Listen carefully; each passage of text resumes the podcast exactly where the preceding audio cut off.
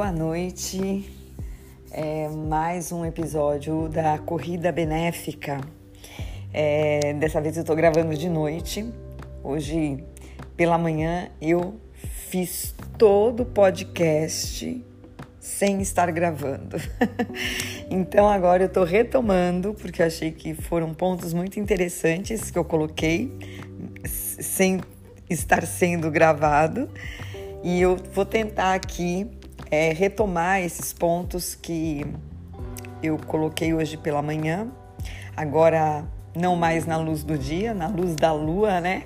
Que a gente tá com um céu aqui de noite, mas uma noite de quase fim de primavera, né? Uma noite de quase um fechamento de ciclo de estação, né? E eu comecei esse podcast fazer esse podcast da corrida benéfica lá no comecinho da primavera. então foram quatro episódios, com esse daqui é o quinto episódio, que eu venho falando o que é a corrida benéfica, o ato de correr, é, falei do, do movimento da criança, né? O que vem primeiro, o correr ou o andar. É, e o correr ou correr, né? As formas de correr que a gente e esse daqui, o quinto episódio, é, querendo trazer um pouco essa ideia de que agora, né, a gente, a gente começa a entrar no, numa estação quente, né? A gente começa a entrar nessa estação do verão, né? O verão, a luz do sol, né? Enche a vista, ela, ela leva a gente para fora, né? Ela carrega o nosso olho para fora, ela carrega a nossa vontade do sair, do tomar as ruas, as praias, as piscinas, as, os parques, essa vontade do corpo de, de sair né, para o espaço, que é diferente de quando eu comecei o podcast, que a gente estava encerrando o ciclo de inverno e entrando na primavera. Então, toda vez que a gente entra numa estação, a gente carrega um pouco da estação anterior com a gente, né? E agora a gente fechando a primavera, que já é uma estação de, de ascendência, né? Onde as coisas começam a, a tomar esse tom para fora. Então, as flores, né, que estavam antes embotadas, elas começam a sair e as cores elas vêm muito vibrantes para o olho, a luz fica muito forte e ainda deixa essas cores ainda mais vibrantes. Então é uma época que a gente começa a, é, a ter esse sentimento mais da externação e quando eu comecei o podcast, então trazendo esse final de inverno, que é um tempo mais do recolhimento, é um tempo que a gente está mais voltado para dentro, ainda é um tempo frio, né? É, eu sei que muitas pessoas vão falar, não, mas eu adoro correr no frio, na chuva, eu também. Mas a gente, no, no inverno, a gente tem essa tendência anímica a estar mais contido. E quando eu comecei a a trabalhar com a corrida benéfica, é, eu fiz muito a corrida benéfica estacionária. Um pouco por esse motivo, de ainda estar tá um pouco é, nesse ritmo invernal, né? ainda não ter é, vindo esse calor, essa exuberância que a gente está chegando e também por uma retomada. Eu corri muitos anos, depois eu parei, aí voltei a correr, aí eu parei de novo e agora depois de mais alguns bons anos eu voltei a correr. Quando eu voltei a correr dentro do meu ambiente, praticando a corrida estacionária, né? Então a corrida benéfica estacionária foi muito interessante porque a gente é, começou a olhar para o ato de correr. E o ato de correr é um movimento, é, é um movimento que se tem é, na sua, no seu bojo a leveza, tem a harmonia, né? Uh, a falta do esforço. A gente não opera na corrida com a questão da exigência do esforço. Muito pelo contrário, a gente trabalha numa, numa perspectiva de minimizar o gasto energético no movimento. E assim você, você permanece em movimento por muito mais tempo. Então, essa é uma ideia que a gente traz no bojo da corrida benéfica, no bojo do ato de correr, que é um, um princípio fundante da corrida benéfica, né? E para nós, a corrida, ela não tem o apego da velocidade. Então, hoje, quando a gente fala de correr, né, eu já falei isso no, no podcast passado, quando a gente fala de correr, logo vem a questão da velocidade implicada. Correr igual velocidade. E o correr, na corrida benéfica, não tem essa premissa. O correr, ele é o ato de correr. O ato de correr é quando o corpo em suspensão tem um tempo onde os dois pés não tocam o chão. Então, esse momento, essa qualidade desse movimento, que é diferente do caminhar, onde sempre um pé está apoiado no chão, ele determina o movimento da corrida. O que é o movimento da corrida?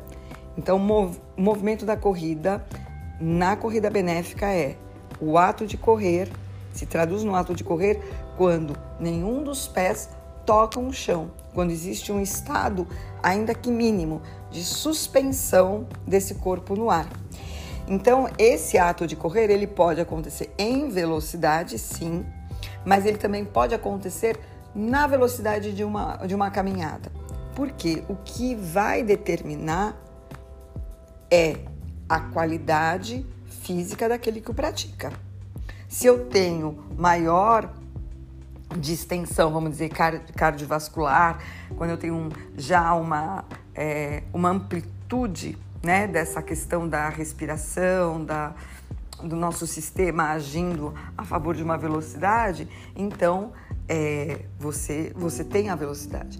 Mas quando, como era o meu caso lá no começo, o meu, o meu corpo não estava mais adequado à velocidade, ao fôlego. Então eu estava introduzindo no meu corpo o ato de correr, respeitando os limites que tá, estão operando no meu corpo, né? É, então, é, uma coisa muito importante que a, na corrida benéfica, a velocidade, ela não é o que determina se aquilo é uma corrida ou não, e sim pelo movimento do ato de correr. Então, eu começo a fazer a corrida benéfica estacionária naquele final de inverno, início de primavera, e agora, dois meses depois, três meses depois, a, essa, essa vontade, esse desejo né, do, do sair, do ir para a rua, para o parque.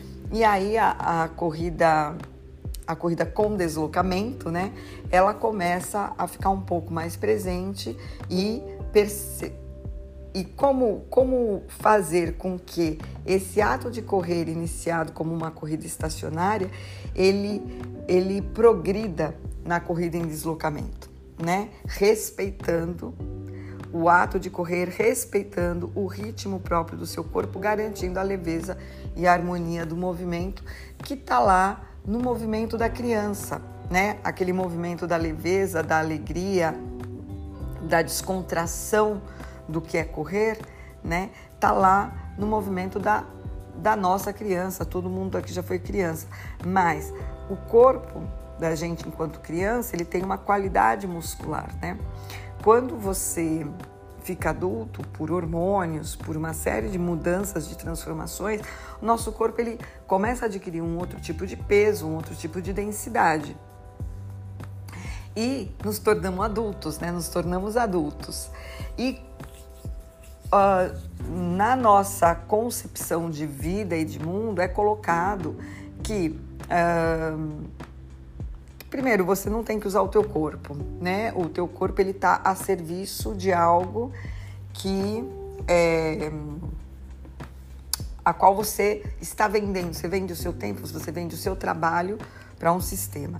E quando você pode é, correr no seu final de semana, você entra nessa lógica dessa corrida da velocidade e está sempre gerando um, um ambiente de competitividade, de, uh, é, de superação do outro, né? De si e do outro. E isso gera um desgaste emocional, né? Para você desenvolver essa corrida. Por quê? Porque você vai estar tá refém de uma situação de competitividade. A competitividade, seja no trabalho, seja na escola, seja no campo familiar, no, no campo da sua relação afetiva, é, em qualquer campo que, que se estabelece na corrida, você tem um desgaste quando você entra no campo da competitividade. Você deixa de ser você para poder atingir o outro dentro de uma disputa de lugar, de poder, de, de evidência, de é, é, você ter um lugar de destaque dentro desse campo, né? Ao passo que, se você consegue abandonar esse barco dessa competitividade e você entra no campo do movimento, do movimento genuíno, aquele movimento de quando você era criança, que você corria por puro prazer, com leveza, né? Sentindo o seu próprio corpo no movimento, você vai ter um corpo menos desgastado. Um corpo menos desgastado significa zero de lesão e sim uma progressão natural do teu movimento, né? Sem você ficar preocupado é, quanto, quanto tempo você fez, em quanto tempo você fez a volta, ou em quanto tempo, pior, né? Em quanto tempo seu amigo fez e que você tem que superá-lo. Então, esse campo de competitividade, seja do outro, ou seja, em você mesmo, você se superando, você né, pensando nessa superação constante, você gera um campo de, de desgaste que pode, sim, você pode correr mais do que o seu corpo é, consegue, você pode é, danificar joelho, você pode ter algum campo de no teu corpo físico, emocional, você pode é, criar um desvio ali desnecessário, porque você está correndo para um outro, você não está correndo em benefício próprio. A corrida benéfica ela traz muito essa questão de que o movimento natural ele é um movimento necessário. Você se colocar em movimento, você se movimentar, você correr, isso afeta a sua saúde diretamente, porque isso vai ampliar as suas potências, você vai se sentir muito mais forte, muito mais fortalecido, você não vai pegar uma gripe com facilidade, você não vai ter dor de cabeça, porque a corrida, o movimento, ele, ele é o campo da resolução de todos os problemas que nós mesmos criamos para gente. Trazendo, isso traz a saúde, traz essa, esse sentimento de bem-estar, né? O corpo, ele, ele ele progride e ele tem um, em si a saúde, né? um bem-estar que, que seria um vício bom, né? Quando você começa a correr e se sente bem, você quer correr mais, você quer correr mais, mais. E essa é a progressão natural dentro da corrida benéfica. Essa vontade de correr, esse bem-estar, não colocando o campo da competitividade. Existem sim as corridas de competição e tudo bem acontecer, tudo bem ter, a gente não não não está questionando isso, mas é, quando a gente pensa em corrida benéfica, a gente pensa numa outra forma, que é você realmente baixar todas as expectativas de que você pode ter em você mesmo ou que o mundo possa ter sobre você naquele momento e você entrar num campo próprio, de sensação de corpo, de percepção do seu corpo, de entender como o seu corpo ele opera, como ele se comporta, né? Como o seu movimento acontece. E você ter autonomia no teu gesto da corrida, você ter autonomia para começar a sua corrida e para parar a sua corrida, para regular o seu passo, para regular, para ter o controle da sua respiração conforme a necessidade que essa respiração ela, ela solicita.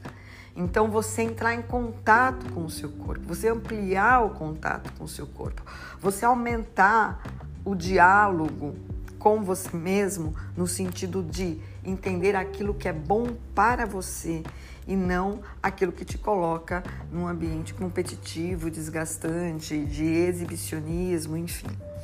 Então a, a corrida benéfica ela tem muito isso. E agora que a gente vai para essa vontade, né, de, de ir para fora, de, de acessar essa, essa atmosfera de verão, é, isso traz assim um vigor, né, para a corrida. É, e eu digo, experiência própria, é bastante desafiador você é, praticar a corrida estacionária e depois você fazer o deslocamento levando para ela esses princípios. Porque quando você se coloca para correr, você tem vontade de se soltar aí e às vezes você não consegue, porque você tem um processo de adaptação aí, né? De desenvolvimento natural. Adaptação igual a desenvolvimento natural. E, e então é ir né, depois de praticar algum certo tempo essa corrida mais dentro de casa, mais quieta, é, ir, ir lá para a pista e, e, e, sentir esse ritmo, sentir a necessidade do solo, sentir a necessidade né, do pé dentro do tênis, o esforço que você faz. Cada solo é um, se é o asfalto, se é a pedra, se é a terra. Cada lugar tem uma solicitação de energia e uma variação. Isso é muito importante quando a gente corre, a gente entender essas variações também de solo, de hum, declínio, né? Se, se você está fazendo uma subida, se você está fazendo uma descida, como o teu corpo se comporta em cada uma dessas situações. A gente cada vez mais tendo compreensão do nosso corpo nesse ambiente, né? De é, exuberância de verão, a gente cada vez mais ter a nossa compreensão do que é o nosso corpo, do que é o nosso movimento, do que é o ato de correr, do que é um correr com prazer, com alegria e com leveza, né? É, esse é o quinto podcast. Acho que a gente ainda tem mais pelo menos um até o final do ano. E é, desejo que o verão de vocês seja repleto de movimento, de movimento de corrida, de, de luz, de muito sol e aproveitem ao máximo por vocês o movimento da corrida, que é extraordinário. Então, um grande abraço a todos e até o próximo podcast.